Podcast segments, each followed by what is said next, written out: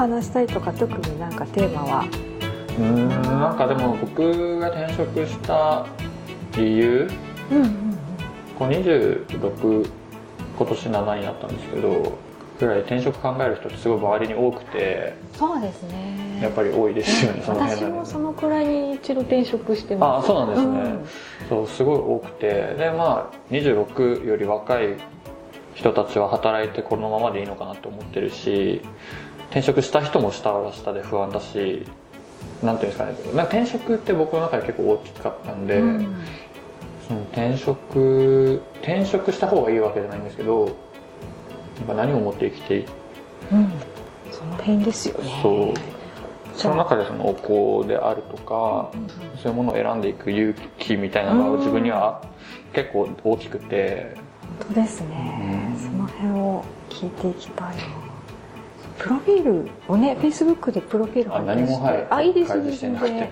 だ札から幌出身あそう美ですよね容学校出身です。北海道出身なんですね、もうずっと北海道で生まれ育ってそうですで専門学校まで北海道にいてあ専門学校からあ就職を東京で美容師にあそうなんですね。なったって感じですね。そその段階で東京に来て。そうです。二十歳で東京出てきて美容師はすぐその入ってもう3ヶ月もせずに辞めて。あそんな早かったんですね。あそうです。すぐ辞めました。じゃあ美容師になりたくて美容学校に入ったそうですもちろん入った時まであは時までは。はい、で美容学校にいる時点でちょっと美容師違うなって気づいてうん。こうなんか作品作りみたいなのが好きだったんですけどこう授業してる間にあ美容師ってサービス業だなって。あもちろんそうですよね。もちろんそうですよおね客さんとお話ししたりニーズなんかねこんなのがいいみたいに叶えてあげるみあたいな本当におっしゃる通り、気づくのが遅くて。あー。美容師そうお客さんを良くしてあげたいっていう気持ちは僕の中になくて自分のい好きなものを作りたいっていう気持ちがあって。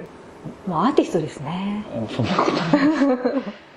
それではもう違うなって在学中に気づいてたんですけどその時点では道を変えることはできなくてうん。就職してっていう感じですね。まあ、一応卒業はとりあえずして、ちゃんとしました。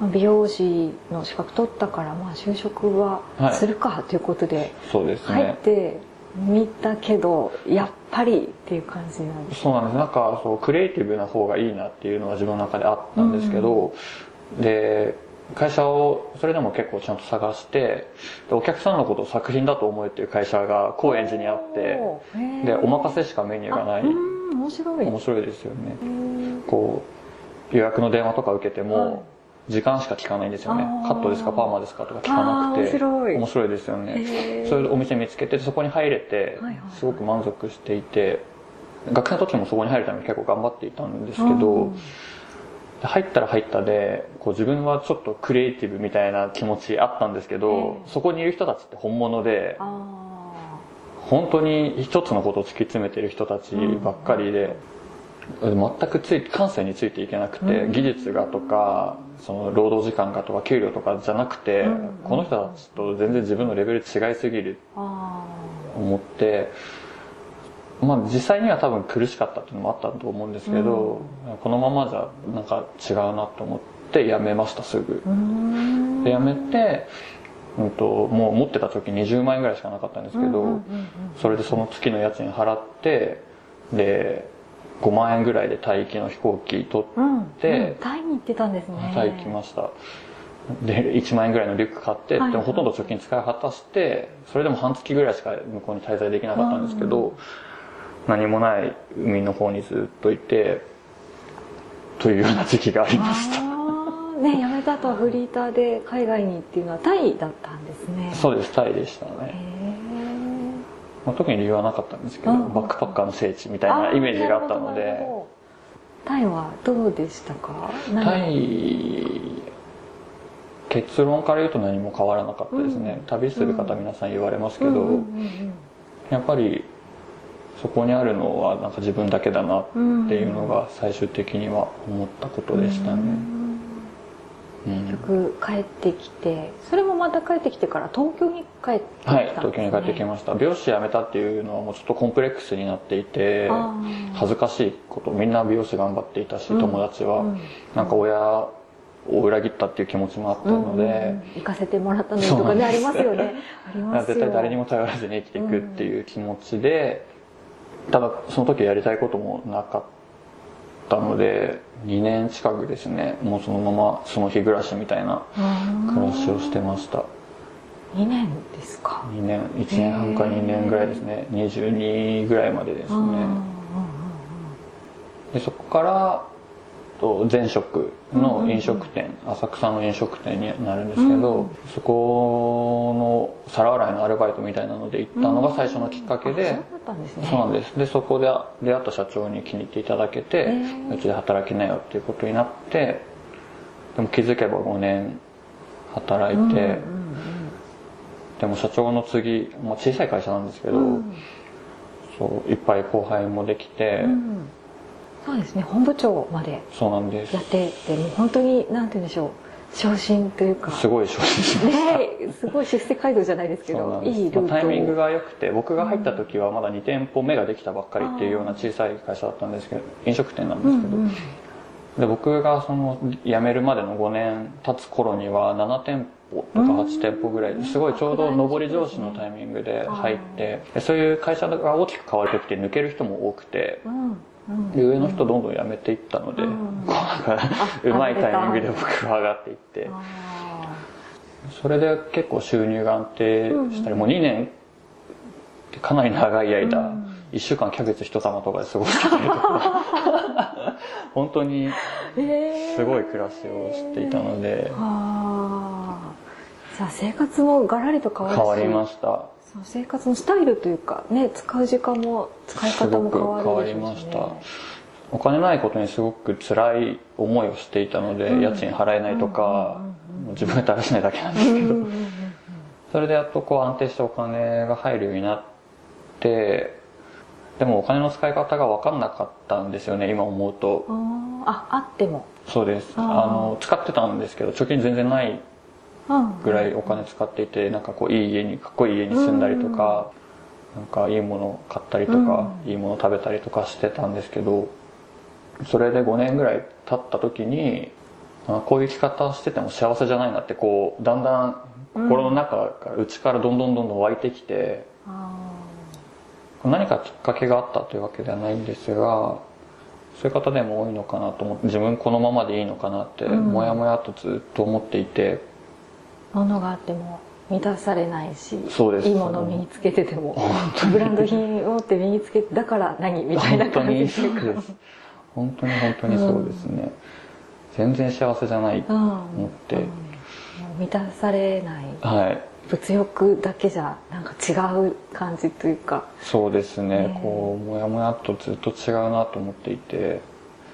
でそんな中で働いていた時に地方の百貨店に出張に行っていて、でそこで地元のおばさんのあなんかマネキンさんっていうんですけど、そういう一言派遣のおばさんがいてその人と女の子の後輩と僕3人でその百貨店で1週間ぐらい仕事していて、でそのおばさんがすっごいよく喋る人で、もういつもこの百貨店の食堂の唐揚げが美味しいとかあずっと喋ってて僕うるさいなってたかが500円の唐揚げ何なんだよ。そうピピリピリしてたんですよねずっと。早く帰りたいなと思ってて。そしたらその後輩の女の子がそのその女性の方熊井さんという方だったんですけど、うん。熊井さんってすごい幸せ感じる力が強いですよねっておっしゃって、うん。それにすごいハッとさせられて、あなんか幸せ感じる力ないんだなってうん思ったんですよね、なんかそこの定食が美味しいって思おうともしてないし、うんあなんか自分の力が足りなかったんだって、ん。それでなんかストンと腑に落ちてだからそういう力を身につけないといけないうんって思ったんですよね。そういう力を身につける方法ってなんだろうってそこから半年ぐらいですかねずっとさ考えていてでも仕事辞めることはそこで気づいて、うん。先に半年後に辞めますってあ言っといた言いました。うん。ポジション的にもすぐ辞めるってちょっとできないなと思ったんあそうですよね、はい。じゃあその話聞いてもうその後に割とすぐに退職を決意というかそうですね。決め決めました、先に 決めちゃいました、何やりたいかわからないまま、うんうんうん。はい。うん。でもここじゃないと。そうですね、まあ、その会社好きだったし、うん。お世話になったんでうん。感謝してるんですけど、ただここにいてもその幸せを感じる力うん。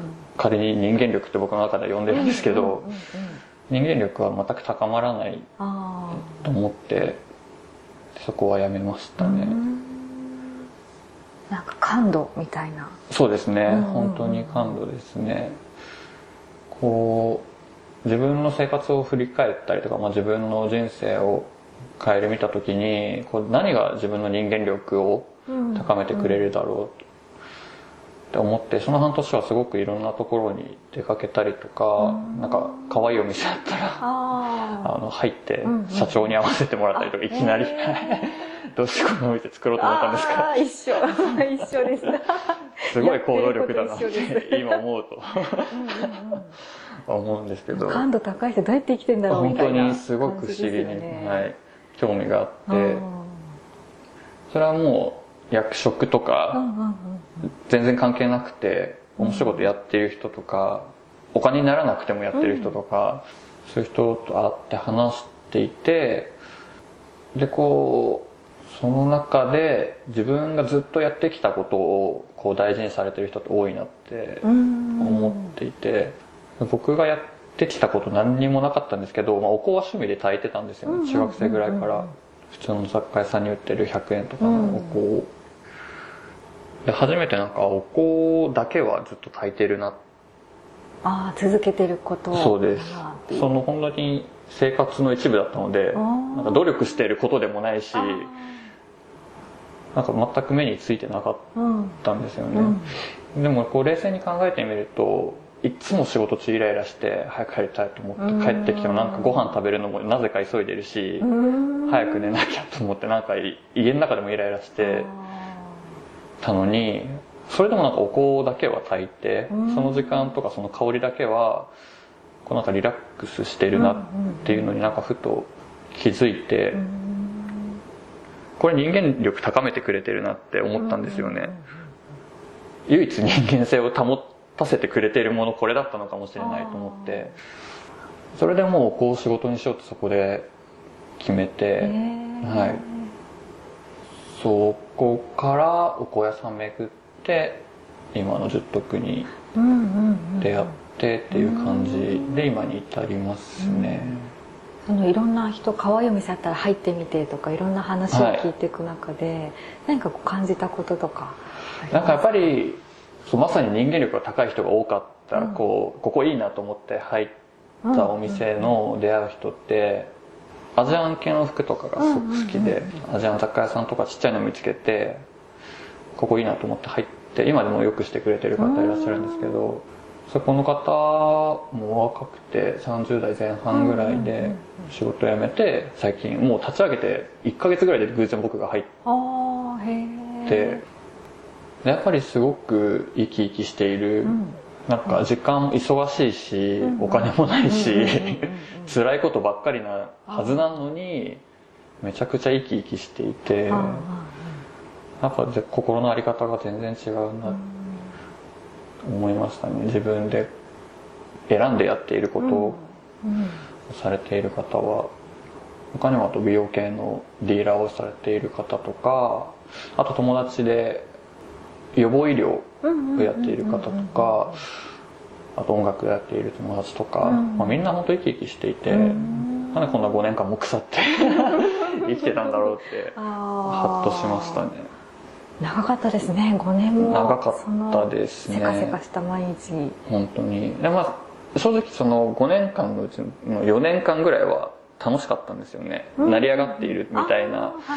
何にもないところからここまで来れたっていう達成感みたいなのはうん。その時点ではあったんですけど最後の1年ぐらいもう何もなくなってしまって。うん。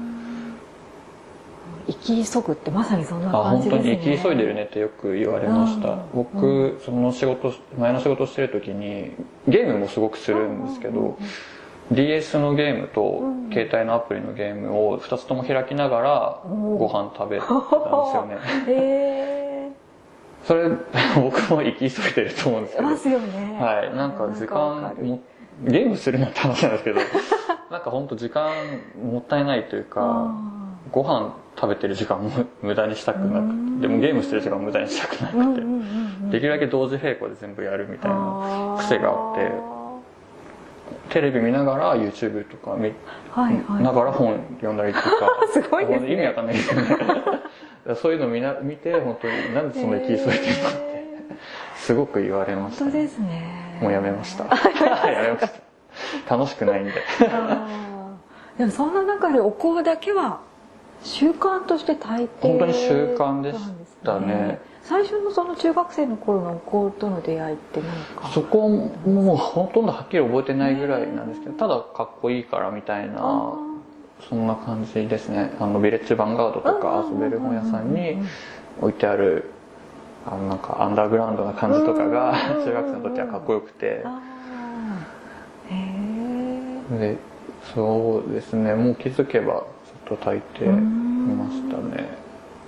そんな行き急いで YouTube 見て何々やってはい。みたいな中でお香を炊いてるみたいな感じそうですね。お香は本当に生活の一部として帰ってきたらうん炊いてたし朝起きても炊いてたしうん。寝る前も炊いてたしなんかいい匂いがシンプルに好きだったのとこれもこれは本当に最近働いてから思い出したエピソードなんですけど高校生の頃も香り当然使っていてあんまり香水とかもしてたんですけどとにかく香りは好きうん。で人より詳しいとかじゃないですよ。うんうんうんただ田舎の学校だったんであんまりいい香りしてる人も多分少なかったんでしょうね、で僕の学校ブレザーで,、うん。で体育の時に多分ブレザー脱いでどこかに忘れてしまったんですよね。で帰りにあブレザーなくしたなと思って探してたらロッカーの中に畳まれて入っていて、名前書いてないんですよブレザーに、あはいはいはいはい。